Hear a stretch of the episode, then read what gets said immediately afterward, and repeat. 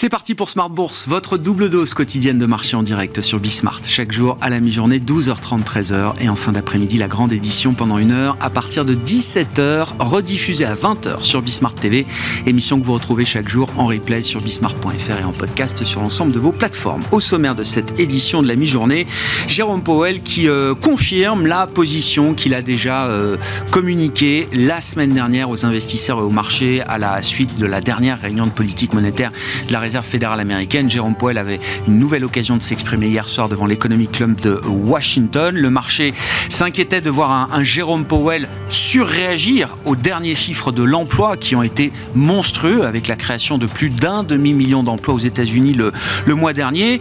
Jérôme Powell a constaté comme tout le monde effectivement ce, chiffre qui sera peut-être d'ailleurs une anomalie euh, statistique. Hein. C'est un chiffre qui sera amené à, à, être révisé dans les, euh, les prochains mois. Pour autant, Jérôme Powell ne ne s'est pas montré plus au quiche que ce qu'il avait déjà été euh, la semaine dernière et c'est ce que retient avant tout les marchés. Jérôme Poel reconnaît le processus de désinflation enclenché aux États-Unis, même s'il constate toujours cette divergence entre la vue de la Fed et la vue des marchés, puisque la Réserve fédérale américaine estime que ce processus de désinflation prendra du temps pour être mené à bien jusqu'à un retour à une inflation de 2%, quand les marchés estiment que ce processus de désinflation sera beaucoup plus rapide que ce qu'imagine la Fed, puisque les marchés anticipe que l'inflation globale aux États-Unis reviendra à 2% dès cet été. Et c'est bien cette divergence qui est le point de conversation majeur aujourd'hui chez les investisseurs. Nous en parlerons d'ailleurs dans quelques instants avec nos invités, notamment Géraldine Sundström, gestionnaire de portefeuille chez PIMCO, qui sera avec nous en visioconférence. Du côté des résultats d'entreprise, les résultats du jour sont marqués par ceux de Total Energy. Je vous passe évidemment euh, l'émotion suscitée par la publication de résultats records par Total Energy, plus de 20 milliards de dollars de bénéfices sur l'ensemble de l'exercice 2022.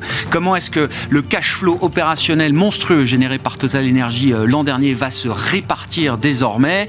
Il y aura autour de 15 milliards de dollars qui seront redistribués aux actionnaires à travers une hausse du dividende, à travers un programme de rachat d'actions qui va se poursuivre également à hauteur de 2 milliards de dollars sur ce premier trimestre 2023.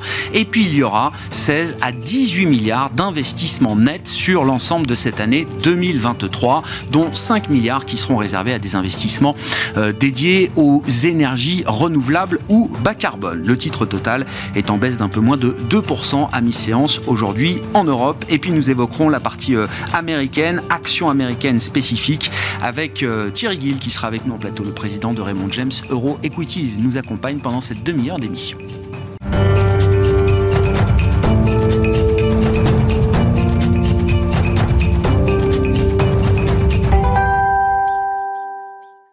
Revenons sur la, dernière séquence Banque centrale qui s'est poursuivie jusqu'à hier soir avec euh, le discours de Jérôme Powell devant l'Economic Club de Washington. Géraldine Sundström est avec nous en visioconférence, managing director et gestionnaire de portefeuille chez PIMCO à Londres. Bonjour et bienvenue Géraldine. Merci beaucoup d'être euh, avec nous. Ce qui frappe dans la communication récente de Jérôme Powell, hein, j'inclus évidemment la communication post-FOMC la semaine dernière et la communication d'hier soir, c'est que Jérôme Powell semble désormais totalement résigné à l'idée que les marchés n'achètent pas le scénario central de la Réserve fédérale euh, américaine. Le scénario de la Fed voit un processus de désinflation qui est désormais enclenché aux États-Unis, ce qu'on constate effectivement depuis euh, plusieurs mois maintenant. Malgré cela, la, la Fed continue de penser que ce, ce processus sera euh, euh, long, prendra en tout cas un certain temps, et que d'ailleurs le dernier rapport mensuel sur l'emploi aux États-Unis nous rappelle que la route est encore longue pour revenir à l'objectif de 2% d'inflation, quand les marchés, eux, estiment que ce processus de désinflation sera beaucoup plus rapide, puisque les marchés, selon certaines mesures, anticipent une inflation globale qui reviendrait à 2% dès cet été aux États-Unis. Géraldine. Comment chez PIMCO est-ce que vous vous situez par rapport à cette conversation qui est la conversation du moment entre les marchés et la Fed? C'est vrai, je crois que Jérôme Poel a fait preuve d'humilité il s'est dit je ne vais pas encore avoir euh, tout faux et laisse le marché euh, penser ce qu'il décide de penser. En fait, euh, on se met d'accord de, ne pas être d'accord. Une stratégie complètement différente de celle de la BCE et de Christine Lagarde pendant sa, sa, conférence de presse, mais qui n'a pas non plus porté les fruits escomptés. Donc la position de PIMCO dans tout ça, ben, c'est de regarder l'inflation et de se dire que peut-être que les marchés ils vont un peu vite en termes de désinflation la Fed, dans son dernier, ses dernières prévisions qui avaient été publiées au mois de décembre, c'est peut-être un petit peu trop lent. Donc c'est quelque part un peu au milieu. Et une bonne chose à faire, probablement, comme vous le dites, les marchés ont complètement oblitéré l'inflation de l'horizon.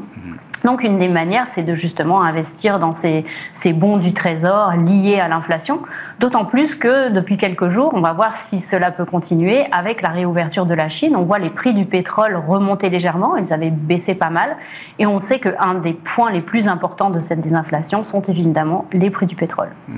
Face à cela, euh, euh, Géraldine, alors on regarde le passé, euh, effectivement, qui n'est pas forcément le, guide pour euh, l'avenir, mais qui peut apporter quelques enseignements. Sur l'ensemble de l'année 2022, il faut constater quand même que l'inflation globale et sous-jacent décélère aux États-Unis sur la deuxième partie d'année, alors même que le marché du travail continue de se tendre, puisque on termine l'année 2022 avec un taux de chômage à 3,4%, ou en tout cas pour le mois de janvier 2023, euh, Géraldine. Il était plus élevé en début d'année 2022, avec des pressions salariales notamment, qui semblaient plus fortes à l'époque. Oui, alors ça c'est un petit peu un mystère et comme J. Powell l'a dit lui-même, c'est un cycle qui n'est comme aucun autre, qui n'a pas de précédent. On a eu une, shutdown, un reopening, enfin c'est tout, tout est un peu confus. La partie euh, bien euh, de consommation est effectivement en désinflation, mais euh, tous ces biens en général viennent de l'étranger, ils ne viennent pas des États-Unis. La partie service, en dehors de, des loyers et de, l'immobilier, est elle beaucoup plus collante et a beaucoup plus d'inertie. Donc le test va se faire là. Et comme vous le dites, cette pression des salaires, en fait, il y a un problème de composition. Euh, il y a des, métiers dans la finance, dans la technologie, qui sont euh, des, métiers de cadre, qui sont très bien payés. Ces personnes ont tendance à perdre un peu plus leur emploi. Récemment, on a vu les grandes annonces de toutes ces, grandes euh, boîtes de technologie, alors que les plus bas salaires, les, les serveurs dans les restaurants, dans les hôtels, etc., eux voient leur salaire augmenter de manière très importante. Donc à la fin de tout ça, comment cette inflation va terminer? On aurait tendance à penser qu'il y aura beaucoup d'inertie, surtout quand l'inflation arrive aux alentours de 4%. C'est très compliqué de ramener un chiffre d'inflation de 4 à 2%. Et c'est probablement ce que le marché euh, n'a pas en tête. Euh, on sait très bien d'expérience que c'est vraiment la, dernière partie qui est la plus douloureuse. Et c'est pour ça que le marché va probablement vite en besogne. Et donc effectivement, vous dites c'est un peu agressif de, tirer une droite jusqu'à 2% d'inflation dès cet été euh, aux États-Unis, ce que fait le marché. Donc on peut se positionner en rachetant un peu d'indexé inflation, c'est ce que vous dites, euh, Géraldine.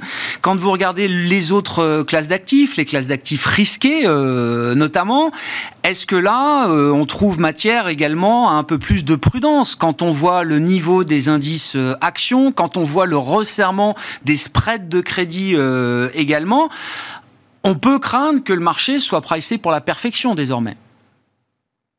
Euh, oui, ça, je crois que c'est euh, en anglais, on dit immaculate disinflation.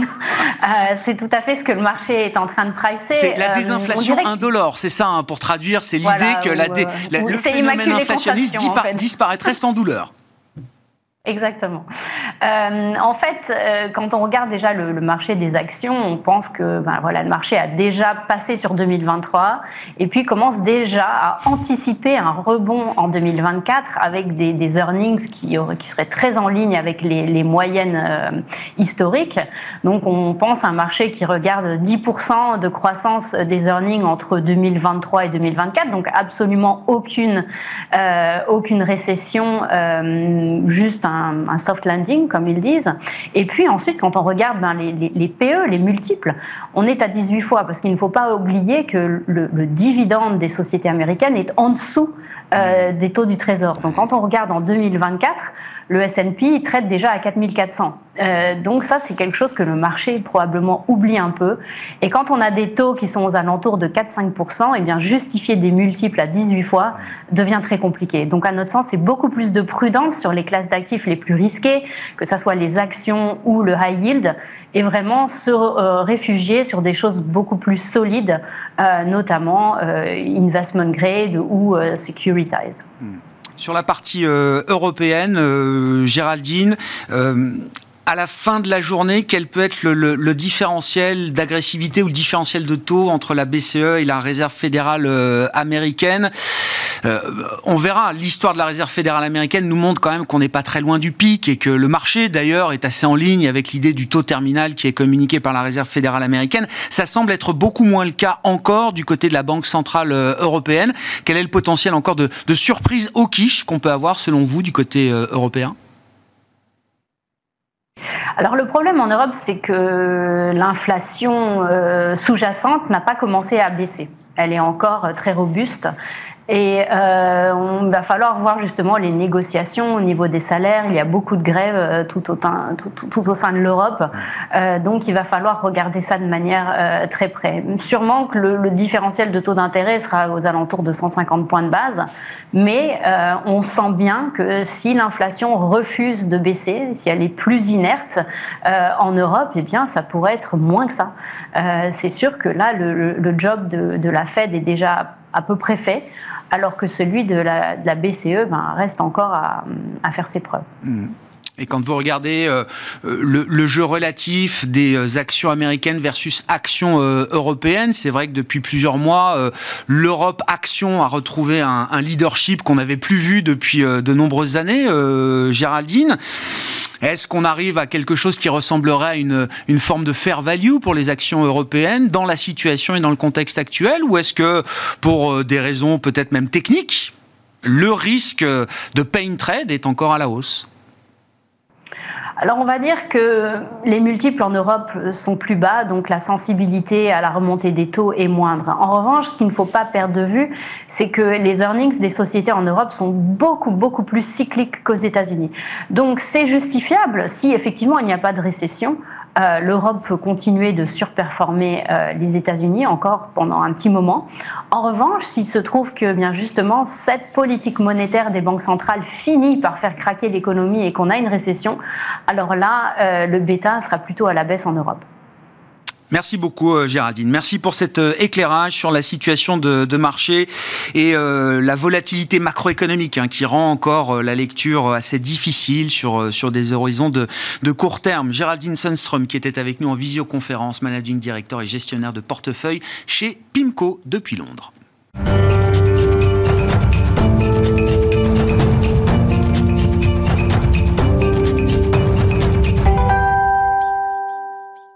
Poursuivre cette discussion de marché sur le terrain américain, spécifiquement avec Thierry Gill, qui est à mes côtés en plateau, le président de Raymond James Euro Equities. Bonjour et bienvenue Thierry. Merci beaucoup. Vous êtes venu, comme euh, souvent, avec un magnifique graphique qu'on va pouvoir euh, afficher à vos côtés, euh, Thierry. Vous, allez nous expliquer le sens de ce graphique qui répond à cette question de est-ce que les marchés sont déconnectés de la réalité euh, macroéconomique? Et c'est d'ailleurs une critique qu'on entend en permanence. J'essaye de me battre contre cette euh, idée-là. Les marchés ont une fonction d'anticipation.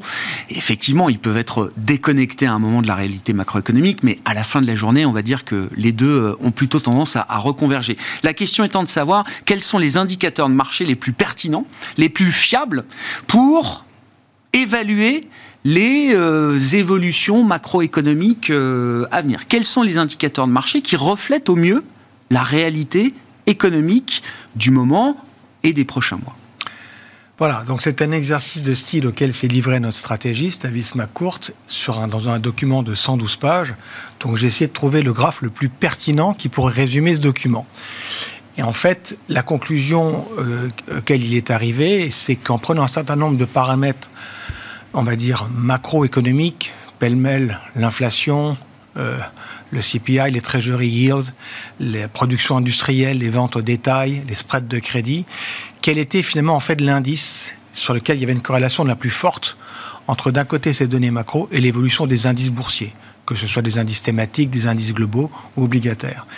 Et la conclusion, c'est celui que vous avez euh, présenté à l'écran, ce sont les spreads de crédit triple B. Donc, euh, et l'idée à laquelle, euh, il, ce qu'il a voulu nous montrer dans ce graphe, c'est une situation, somme toute, qui donc démarre en début d'année dernière, mm. euh, s'achève en ce début d'année. Donc, ce graphe est sur une durée de 12 mois. Et on voit bien qu'on retrouve un phénomène assez classique qui est lorsqu'une économie va pas bien, décélère, les spreads de crédit s'écartent. On demande plus de rentabilité sur, de, sur, des dettes à faible signature, en, en triple B. Euh, c'est pour ça que cette ligne bleue que vous voyez à l'écran monte en fait de janvier à octobre dernier. Hmm. Euh, il se passe un phénomène à partir d'octobre dernier où en fait ces spreads de crédit vont être amenés à se réduire. Ça sous-tend que la situation économique est censée s'améliorer, ce qui n'est quand même pas le propos ambiant que ce soit en Europe ou que ce soit aux États-Unis. Donc les marchés ont cette fois-ci eu plutôt raison. Ils ont, ils, ont joué cette tendance. Sur le Standard Poor's 500, le point bas a été touché le 11 octobre dernier. On était sur des niveaux d'à peu près 3550. On est à peu près à la clôture d'hier, on est légèrement au-dessus de 4100. Et on voit bien qu'en fait, euh, la tendance, le marché parie sur une, le fameux scénario du soft landing. Le problème de cette dichotomie, c'est qu'il y a deux possibilités. On est maintenant début février 2023. Qu'est-ce qui peut se passer? Il y, a, donc, comme toujours, deux, deux possibilités. La première, c'est que soit la situation s'aggrave, et a priori avec des taux pivot, que ce soit 5, 5, 10, 5, 4, qu'importe aux États-Unis, on devrait avoir un impact quand même sur les chiffres de croissance. Et on sait que sur l'année écoulée 2022, le PIB américain a baissé en Q1, Q2, il a monté en Q3, Q4 avec une tendance annuelle à 2,1. Mais on a bien eu cette décélération forte en début dernière. Ce que traduisent d'ailleurs ces graphiques. La question, c'est qu'est-ce qui va se passer sur 2023 donc là, l'idée, c'est que soit vous avez une situation qui empire, et dans ce cas-là, cette ligne bleue va remonter, et donc ça va induire une correction des marchés. C'est le scénario d'un certain nombre de mes confrères. C'est pas le nôtre chez Raymond James. Soit on est dans un scénario plutôt où on se dit les économistes ont eu tort. Et pour l'instant, on parle d'une récession depuis très longtemps et c'est pas le cas. Et on arrive plus ou moins vers un scénario idéal de soft landing à partir du second semestre. Chiffre de l'emploi encore, il faudra en reparler peut-être tout à l'heure, il est venu un petit peu troubler un certain nombre de paramètres. Mais dans ce cas-là, ça veut dire que les taux à 5% n'auront pas eu l'effet des délecteurs qu'on craignait. En fait, la question, c'est est-ce que ce spread. Alors, en plus, triple B, c'est intéressant hein, dans la classification des, des, des, du crédit. Donc, ça va de triple A à C, puis après, il y a les catégories défauts, défauts sélectifs, etc. Triple B, c'est vraiment le milieu de la classe, quoi. C'est le ventre mou. C'est-à-dire, c'est, on n'est pas dans le, le, le, haut du panier, on n'est pas dans les triple A, double A, etc. Mais on n'est pas non plus totalement, comme vous dites, dans le junk, dans les signatures pourries ou très, très spéculatives. C'est, le peloton, quoi. C'est le ventre mou, euh, on va dire. Donc, c'est, assez représentatif de l'état bilanciel d'un, d'un grand nombre d'entreprises. C'est ce qu'on peut dire, euh, Thierry. Hein. C'est pour ça qu'il est parti sur ce. Bien sûr. C'est ce qui fait la pertinence de cet indicateur, ce triple B. Euh, c'est pas justement. Euh, on va chercher dans le ventre mou de l'économie euh, les conditions de financement et le coût de crédit que, que, représentent ces entreprises. Exact. C'est ça. Est-ce que c'est de l'euphorie ou est-ce que c'est une forte conviction? C'est la question. Est-ce que le marché, est-ce que voir les spreads de crédit revenir à moins de 200 points de base, comme vous le montrez, est-ce que c'est un signe que le marché est euphorique? Ou est-ce qu'il faut euh, accepter que sur ce segment-là de marché, justement, c'est le reflet d'une forte conviction que la macroéconomie ne se dégradera pas autant que ce qu'on pouvait craindre? Oui, alors c'est dans, dans, l'étude euh, très longue, encore une fois, qu'il a fait, il s'était livré à d'autres analyses. Il est allé regarder la pertinence de la prévision de la croissance des profits par rapport aux indices. Mais il y a un autre sujet qu'il abordait qui était absolument passionnant, qui consiste à dire qu'en général, les marchés financiers, quand vous êtes dans une situation économique qui se dégrade, la corrélation avec les indices boursiers est forte. Je prends un exemple, 2022. La situation s'est globalement dégradée économiquement, hormis sur l'emploi, mais sur tout le reste, le PMI, l'épargne des ménages américains, il y a une décélération de croissance, c'est évident. Et vous voyez que finalement, la baisse de l'année dernière est assez, comme corollaire, la baisse des indices boursiers. Le Dow a fait moins 10, le SPI moins 19, le Nasdaq moins 33. À l'inverse, quand les situations s'améliorent, c'est plus le cas. C'est la microéconomie qui importe. Ce sont les résultats des entreprises. Et on voit bien que d'un certain côté, cette amélioration qu'on voit sur la dernière phase de la ligne bleue sous-tend qu'effectivement, et on va peut-être en parler, que la situation des entreprises est moins mauvaise qu'on ne le pense. On est en pleine saison de la publie des résultats du Q4 aux États-Unis. On a pratiquement les deux tiers des sociétés qui ont publié. Bien sûr, ça décélère. Bien sûr, tout le monde fait des révisions baissières de profit. Mais tout ça, c'est déjà pricé. Et là, on retrouve le sujet qui était abordé par la personne de PIMCO juste avant moi, qui est que, et c'est ce que nous, on a cessé de dire à nos clients, vous allez devoir être acheter ce marché, hmm. tout en acceptant du fait que les profits baissent. Mais la bonne nouvelle, c'est que les PE vont augmenter. C'est quasiment mécanique. La question, c'est de combien? Alors, on va peut-être en parler. Non, non, mais c'est un, peu ça le scénario 2023. est-ce qu'il, pour répondre à votre question, est-ce qu'il y a une forme de, de spéculation forte? La hausse de janvier, elle n'est pas tenable. Et oui, le conseil, le rythme, oui. Oui, c'est bien sûr que c'est pas la qualité même de la hausse est mise en question. Euh. Grosse participation de des acteurs, les les, les, les, les, retailers qui vont jouer. On l'a vu. Je crois que le volume qu'il y a eu en janvier sur l'action Tesla je crois que c'est 30, j'ai plus le chiffre exact en tête, je crois que 30 à 40% c'était des petits porteurs. Eh un peu comme sur le GameStop l'année dernière. Donc ça, c'est sûr. On revoit ces phénomènes un peu bullesques. Hein. J'ai vu Bed Bath Beyond, ça prend 100% en une journée, c'est une boîte qui est au bord de la faillite. Enfin, on revit ce qu'on a vécu effectivement. Alors c'était euh, euh, début 2022 ou euh, début 2021, pardon, début 2021, les mêmes stocks, AMC, GameStop, etc. on a retrouvé ce phénomène. Je pense pas qu'il sera pérenne ce mouvement. Voilà. Donc la question aujourd'hui, c'est que pour beaucoup de gestionnaires, on a fait, c'est pareil en Europe on a pratiquement fait une perf depuis le début d'année qu'on aurait aimé réaliser sur 12 mois. Mais bien sûr. Donc la question d'aujourd'hui, mi-février, c'est qu'est-ce qu'on fait que, que, que, nous apprennent les résultats d'entreprise euh, Effectivement, on, est en train de terminer la saison de publication euh, aux États-Unis. On a dû faire quand même les deux tiers, j'imagine, euh, à ce stade, Thierry. Et je rebondis sur ce que disait Géraldine de, de Pimco on est déjà dans l'anticipation. Parce que on a consommé toute la prime de risque en un mois, et donc on est déjà dans l'anticipation de 2024. D'où la difficulté, et qui est la nôtre, de trouver des thèmes pour le reste de l'année. Dans ce qu'on peut dire sur les résultats qui ont été publiés jusqu'à maintenant, dans les grandes lignes, qu'est-ce qui a marché aux États-Unis? La tech, la conso discrétionnaire. En gros, 17% de hausse en date de fin de semaine dernière. Qu'est-ce qui n'a pas marché? Les thématiques euh, défensives. Vous avez les staples, les utilities et la santé. L'énergie a baissé parce que le baril avait baissé, le baril remonte, on a vu depuis 48 heures, les valeurs remontent. Et de manière assez bizarre, euh, un des secteurs qui remonte le plus, j'évoquais le cas de la conso discrétionnaire, bien sûr qu'Amazon a un point important dans cet indice aux États-Unis, sont ceux pratiquement qui ont fait les guidance les plus faibles.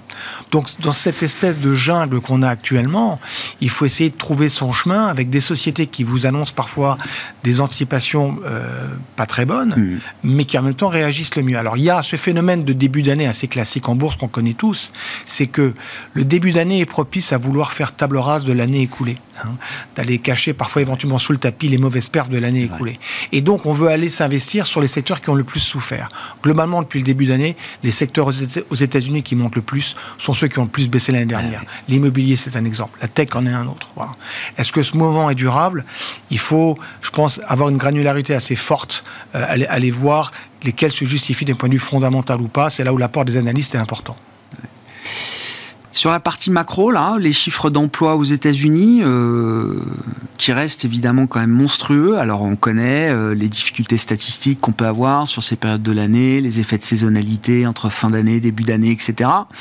Même Jérôme Paul hier soir, d'ailleurs, il a le marché craignait que Jérôme Powell insiste et s'appuie fortement sur ce rapport sur l'emploi pour rappeler les marchés à l'ordre en leur disant regardez, nous, la Fed, on pense que ça va être compliqué, la désinflation, ça va durer euh, et ça ira pas aussi vite que ce que. Non, il a été assez. Euh, dans la retenue, c'est-à-dire que même lui est un peu troublé par ce chiffre. Je le rappelle, 517 000 créations d'emplois sur un seul mois aux États-Unis. Des chiffres à plus de 500 000 créations d'emplois, on n'en compte pas beaucoup quand même.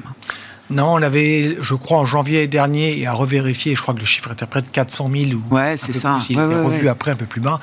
Euh, très clairement, c'est une énigme. Pour beaucoup, pour beaucoup d'économistes ou autres, on a du mal à saisir à la fois cette fermeté, parce que vous parlez, on parle du taux de chômage qui est au plus bas depuis la fin des années 60. 3,4%. 3,4%. On a des jobless claims bon, qui, sont, qui sont... Moins de 200 000, c'est revenu à moins de 200 000. Moins de 200 000. On a des, les, les jobs opening, les offres d'emploi, on est reparti à la hausse, on était à 1,7, c'est-à-dire qu'on offre actuellement 1,92 emplois pour une demande. Et en plus, et, c'est une bonne nouvelle, c'est pour ça que les marchés ont monté en fin de semaine dernière, euh, on a ce chiffre de l'inflation par les salaires qui est contenu, qui est à 4,1% en tendance annualisée contre 4,4% avant. Et ça, et ça c'est effectivement c'est troublant. Alors, comme c'était évoqué précédemment, une partie de la réponse vient du fait qu'il y a des programmes de licenciement aux États-Unis. Chiffre, en fait, on a à peu près entre un peu moins de 100 000 emplois qui ont été, en fait, d'annonces de licenciement qui ont été annoncées depuis le mois de novembre. Près de la moitié, c'est dans le secteur de la tech. On l'a vu avec Microsoft, on l'a vu avec Amazon. Je rappelle pour l'anecdote que 18 000 licenciements chez Amazon quand ils ont un million et demi de salariés, c'est peanuts. C'est rien. On en voit un peu dans la finance. Par contre, ce qu'on voit aussi, c'est qu'il faut avoir, il faut garder ces, ces, emplois peu qualifiés. On a vu Walmart augmenter le salaire minimum à 14 dollars. Le ah. salaire moyen, c'est 17. C'est pas beaucoup. Amazon est à 15 dollars. Je suis pas sûr que c'est un effort euh, énorme qui a été fait, mais c'est, on voit bien qu'il faut essayer de conserver ah euh, ces personnes-là. Et mais analyser le, moi j'espère que l'inflation sur les salaires va être contenue parce que ça c'est quelque chose qui pourrait ramener la Fed à être peut-être plus au quiche si ça ne devait pas être le cas dans les prochaines semaines. Hmm. Bon, conclusion en matière de stratégie d'investissement, euh, effectivement. Alors encore une fois, hein, euh, le marché va vite, euh, le, mouvement est puissant. On a déjà atteint des espérances de gains qu'on pouvait imaginer sur 12 mois au bout de 4-5 semaines de marché en 2023. Comment on réfléchit à la suite? Après, est-ce qu'il faut se mettre en cash et sur du cash bien rémunéré aujourd'hui et, attendre? Ça peut être une stratégie. Hein. Alors, une des tables rondes de Barons en début d'année disait on a eu pendant quelques années, c'était le fameux TINA Market. There is no alternative. Maintenant, c'est le TIAN Market. There is an alternative. Aux États-Unis, encore plus qu'en Europe, vu que les taux sont plus élevés, c'est le cash. C'est une des alternatives. Après. C'est 4, 4,5% de rémunération, le cash euh, Oui, c'est ça. Hein. Après, moi, je suis un homme du monde de l'equity. Je ne peux pas tellement trouver de, de, de, zone d'investissement euh, autre. Donc, il faut que j'aille trouver dans ces thématiques ce qu'il faut faire. La tech est un secteur sur lequel depuis deux mois on revient parce qu'on a vu des configurations techniques et l'analyse technique va vous donner en ce moment des éléments que parfois les fondamentaux vous donnent pas. Hmm. On l'a vu par exemple sur le Nasdaq 100. Alors on sait que sur la hausse de janvier, pratiquement la moitié de la hausse de l'indice s'est fait surtout sur sur les 100 valeurs, donc euh, sur à peu près euh, euh, une dizaine de valeurs. C'était très faible. Tesla y a contribué et, et d'autres boîtes des GAFAM. On va essayer de trouver dans ces valeurs-là si sur des fondamentaux, ça, ça a du sens. On suit Apple, on suit Alphabet, on suit Google. On a vu les résultats. Globalement, en temps line, c'était de la décélération partout. Par contre, c'était moins mauvais qu'on le pensait. C'est pour ça que les boîtes n'ont pas été véritablement sanctionnées. Hormis Facebook, est, enfin Meta, est une exception. Euh, mais sur les autres, ça a eu une bonne réaction. Donc Meta avait beaucoup, beaucoup plus baissé, beaucoup plus tôt que les autres. Hein. Voilà. C'est sa stratégie. Meta a doublé en 90 jours, là, maintenant. Ça a repris 100% en 90 jours. Oui, elle avait été pénalisée par ses choix sur, sur, le, sur le métaverse. C'est pas tant ces résultats qui ont été salués que le fait que euh, Zuckerberg a, décidé en fait d'arrêter ses dépenses, on va dire, euh, somptueuses dans, dans l'univers euh, dans l'univers métaverse. on va chercher un peu des idées. Il y a une thématique qui nous intéresse, sont les foncières aux États-Unis, immobilières, entre celles qui font du stockage pour les collectivités publiques. Euh, pas forcément les fabricants de maisons, c'est encore un peu prématuré. On va recommander les sociétés dans l'univers des télécoms, du fait de trouver des rendements, on va essayer de dérisquer les portefeuilles de nos clients. Donc on regarde, on aime bien des sociétés comme ATT, comme T-Mobile. Euh, la santé n'est pas un secteur qu'on privilégie aujourd'hui. Euh, et un secteur qui nous intéresse beaucoup, et moi en premier lieu, ce sont les semi-conducteurs parce qu'il y a eu en fait à l'automne dernier, en début hmm. d'année, des nouvelles pas très bonnes, des faites aussi bien par des faiblesses comme Micron ou un fondeur comme Taiwan Semi ou des équipementiers comme ASML. Et en fait, ces sociétés n'avaient pas baissé. On se rend compte en ce moment que ce secteur est en train de remonter. Et ça, euh, si les semi-conducteurs continuent à remonter, c'est globalement le marché se remet en risque. C'est très cyclique. Hein. Ça reste une industrie très cyclique. Peut-être un peu moins qu'avant, il y a des méga tendances qui viennent lisser le, cycle d'activité dans les semi-conducteurs, mais ça reste quand même normalement des indicateurs avancés du cycle. Merci beaucoup euh, Thierry, merci pour votre, euh, éclairage euh, sur ce marché américain et la situation de ces marchés actions aux, États-Unis. Thierry Gill, le président de Raymond James Euro Equities, qui était l'invité de Smart Bourse à la mi-journée sur Bismart. On se retrouve à 17h en direct.